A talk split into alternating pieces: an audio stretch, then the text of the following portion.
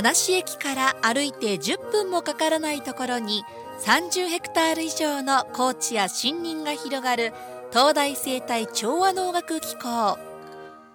ここでは食料生産の効率化だけでなく地球環境を改善し私たち人類の生存を持続させるための研究が行われています。毎月第2火曜日のこの時間は先端研究教育の施設でかつ一般開放もされているこの機構について現場の先生方や職員の皆さんが登場してお話をしてくださいます。33回目となる今回はゲストに東京大学生態調和能学機構アチア生物資源環境研究センターの准教授鴨下明彦さんをお招きしています。鴨下さんよろしくお願いします。はい、えー、鴨下です。皆さんよろしくお願いします。よろしくお願いいたします。それではまずはラジオの皆様に向けて簡単に自己紹介を頂戴してもよろしいでしょうか？はい。えー、私もですね、えー、1999年から4年ほど西東京の市民だったんですが、えー、当時はまだ田無市と言いました。今はあの隣の東久留米市に引っ越ししたんですけれど、えー、あのでその時はですねあの、えー、東大の気候がまだ東大農場といった時なんですけれど、はい、えー、と東大農場でできるお米を使ったクッキーとか、はい、それから柳こぶ柳久保小麦という特産の小麦が東久留米市にはあるんですけれどそれをですね、えっと、秋田さんっていう農家から農家のおじいさんから、はい、あの特別の種をいただきまして、えー、えー、それ柳久保小麦を秋田さんがこう改良されようとしたあの品種だったんですけれどそれをこうテストしたりしてえー、近くのパン屋さんがですね法屋の近くに、えー、グレープさんっていうパン屋があったんですけどグレープさんが、あのその小麦とかあの陸東の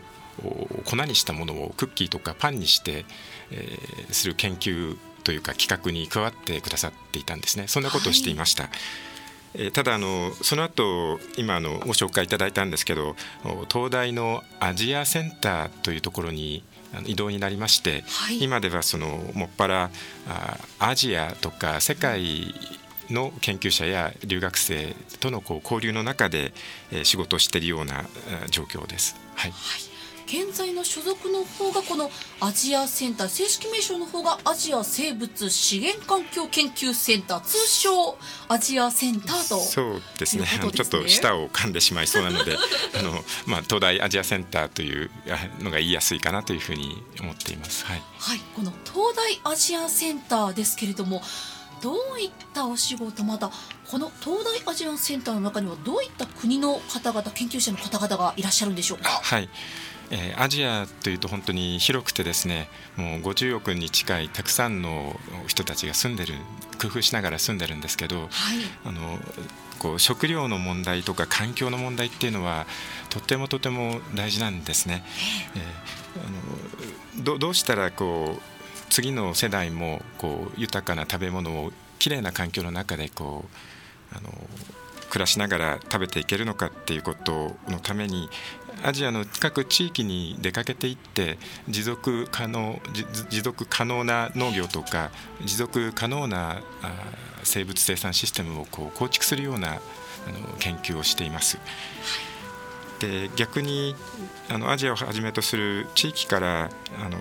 留学生や訪問研究者が来てくれてその方たちにこう教育したり研修をしたりするような仕事も今はしています。はい実際にそのさまざまな方がいらっしゃるこのアジアセンターですけれども実際に研究に来られている方研修であったりとか、出入りされている方っていうのはやはり海外の方日本の方以外の方もとても多いと伺ったんですが。はい、はい、そうなんですね。あの大体アジアセンターのメンバーがあのあの生態調和農学機構のキャンパスの中に20名くらいいるんですけれど、はい、その大体8割が外国人なんですね。8割、はい、はい、えー、っとですので、まあ、ある意味インターナショナルというか、えー、ちょちょっとあのあの西東京の中にありながらこう、国際的というかむしろ日本人が少数派のような研究室の環境がそこにはあるんです。はい実際にさまざまな言語も入り乱れてそうですけれども国籍としては国としてはどういった方々が多いんでしょうか？うねええ、あの大人の韓国や中国中国は多いんですけれど、はい、あの東南アジアからも多くて、えーと、ベトナムそれからカンボジア、えー、タイ、えー、そして南インドあ南アジアからはインドから来られている方もおられます。はい本当にたくさんの地域の方々国の方々が、はい、この西東京の地にいらっしゃってるんですね。そうなんですね、ええでもそういった国の方々もちろん日本の方の国内だけでもい。ろんな違い文化の違いって感じること多いと思うんですが、海外の方がいらっしゃるから日本とその海外だったり国それぞれの違い文化の何か違いって感じることってやっぱり多くあったりしますか、そうですね。あの、まあ、コミュニケーションの仕方もあの違いますし、はい、あもちろんあの言葉も違って、えー、日本語が上手にできる人もいればあの片言の人もいますし、はい、あとあの研究室でよくランチを一緒に食べるんですけどやっぱりそのベトナムの春巻きとか、うん、えーと、タイのこうトムヤムっていうか辛いスープとかをこう、はい、時々留学生たちがこう作ってきてくれてちょっと特別なイベントをですね、はい、新しい人たちが来たとか、えー、そうするとやっぱりこうこうテーブルがにぎわってですねあのあ食べ物っていうのは本当に豊かで食文化っていうのは本当に面白いもんだなっていうふうに思いますですね。ええまさにその今もこう日本で、はい、なんて言うんでしょうアジア食文化というかで、ね、辛いものとかいろいろ取り入れてるものとかありますけれども、はい、まさにその研究室だったりとか、はい、特別のイベントの時に、そのテーブルに本当に多国籍のメニューが並ぶわけですね。はいその中でなんかこう印象的な食べ物だったりとか日本との共通点違いなど感じることはありますか？ええ。えっとお米を研究している関係もあってお米を作ってる国からあの、えっと、来る方たちが多いんですけれど、はい、ででそうするとそのあの例えばインドとかだとこう細長いお米で割とこうパサパサしています。で彼らからするとそのコシヒカリ系のこう粘りのある日本のお米っていうのは最初はこうちょっと違和感があるみたいなんですけどだんだんこう食べていくと美味しいなっていうふうに思うんですよね。はい、でえっ、ー、とで、えー逆に私の方がそのインドなんかに行くとあのお米を使ったいろんなこう料理が出てきまして、えー、あのお米を粒で食べることもあればこう粉にしてこう米のクレープにしたり、えー、米の蒸し蒸まんじゅうみたいなものにしたりしてこうカレーと一緒に食べるようなことがありまして、はい、こちらもこうおお米と言いながらこうこうコシヒカリのような美味しいやつをこう 食べる食べ方それだけじゃないなっていうようなことにこう気がつかされるっていうようなことがあります。はい、確かに日本でお米というともうお米を炊いてそのまま食べる食べ方がやっぱり多いですけれども。そうですね、ええ、うん、これをこうちょっと加工してっていうのは、はい、確かになんかこう新しい発見というか、はい、こういう食べ物もあるんだとか食べ方があるんだ美味しいなっていう発見にもなりますね。はい、はい、そうなんですね、ええあのもちろん日本の中でもこういろんなお米の食べ方がありますよね。ももち米もあれば。でちょっとうちの 家庭のことなんですけど。う？ちは、ね、妻があのいろいろこうあのお米をこうえっ、ー、とこう残ったお米をこう、はい、にお湯を入れてこう麹を入れて甘酒を作るんですよね。で甘酒が翌朝になるとできていてでそれをこうヨーグルトに入れてこう食べるんですよ。ヨーグルトに入れて食べる、甘酒がちょっと本当にだから砂糖なくても甘いんですよヨーグルトが、ええ、で娘が2人いるんですけど娘たちがそのヨーグルトと甘酒入りのあの、まあ、ヨーグルトが大好きでであのお米の食べ方として、まあ、こういうやり方もあるなっていうようなことを思っていましたですね。うんうん、えええー、っとそれで,、えー、でそれ日本だけなのかなってこう思ってたら、はい、こうインドにあの行った時にちょっとこう体調が悪かった時にあの共同研究者がこれ食べてみろっていうんであのカードライスっていうのをこうご,、まあ、ごちそうっていうかちょっと食べ食べさせてくれたことがあるんですね。カードライス、はい、カードっていうのはあのあのヤギやこう牛乳の乳をですねこうヨーグルト状にこう発酵させてこうちょっとこう硬くしたものなんですね。でそれをこう炊いたインディカ米のこう細長いお米の上にこうかけてこう食べるとこう味はそれはあんまりないんですけどこうこう体調が悪い時にこうこうよくこうこう消化されていくような感じがするんですね。はい、まあ、ヨーグルトライスっていう言い方があの分かりやすいかなと思うんですけどそうすると、まあ、日本でもあの牛乳とお米を組み合わせて食べるしインドでもあのヨーグルトとヨーグルトとこうお米を組み合わせるしでえっと、今それからちょっとあの話は南米に飛ぶんですけど、えー、南米ともこう稲作のプロジェクトをしていて、はい、コロンビアなんですけどコロンビアでもあのお米のライスプディングっていうのがありましてはい、はい、はい、えっとスペイン語で言うスペイン語で言うと、えー、アロスコンレチェっていうあのものなんですけどあのやっぱりそのお米に甘いミルクをこう入れて食べるデザートでとてもこう暑いコロンビアでこう食べるとそれがこう美味しいんですね。えー、でそんなことってこうお米の種類は違うんですよね、はい、あの日本のお米とコロンビアのお米インドのお米こうやっぱり違うんですけどこうそれをこう乳製品と組み合わせてこう食べたいっていうようなところにこう共通性のものがあるような気がして違いとこう同じところがある食文化っていうのがとても面白いなっていうようなことをあのコロンビアやインドや東南アジアや中国の研究者たちあの留学生たちとこう関わりながらあ感じさせられているんですね。はい今お話聞いていて、はい、他にお米と牛乳製品って何があったかなって思ったら私ミルクがゆを体調悪い時に食べるんですね。ちょっと多分ヨーロッパの方とかではミルクリゾットになったりもするんですけど、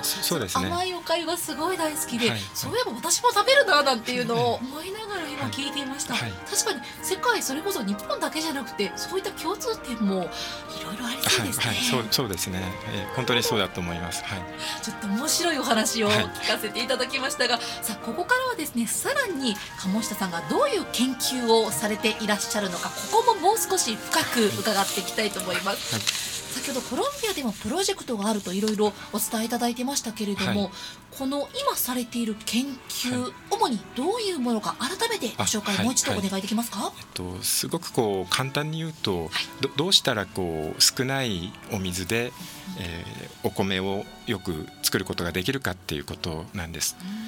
どうしたらこう限られた水をうまく使ってこうお米を作るかっていう研究をしています。はい、はい限られた、まあ、本当に少ないお水でもよくお米を取れるようになりますが、はい、主にどういう工夫だったり研究の方はされているんでしょうか、はい、えっと、これもすごく簡単に言うと一つはあの植物の根をこう変えて、はい、種をあの品種を新しい品種を作るっていうことなんですね。あの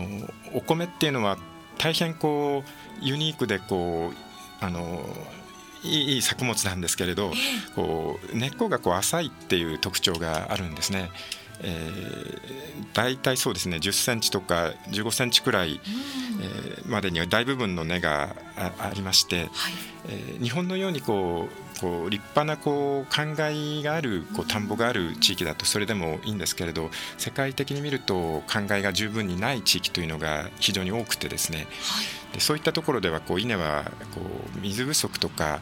えー、と聞かれエルニーニョとかですねこう雨がこう降らなくなるようなあの気候になった時にとても弱いんですね。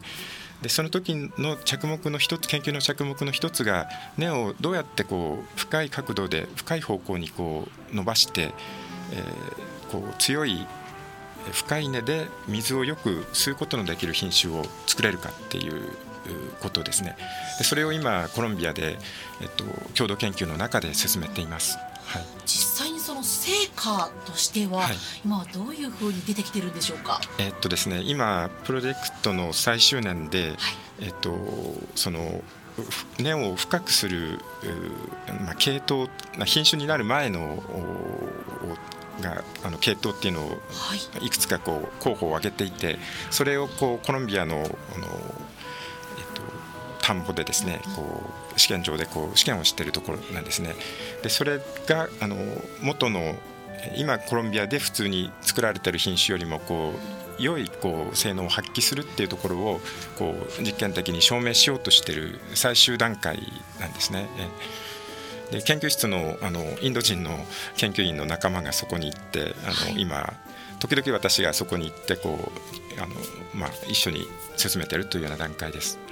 はい、実際にその根を深くする研究でおそらく例えば12345ってある中で、はい、1番と3番がいいぞっていうものを実際に最終的には試験して、はい、どう効果があるかなっていうところまで来ていると。そうそうですね、ええ、そそういう感じですね。ええ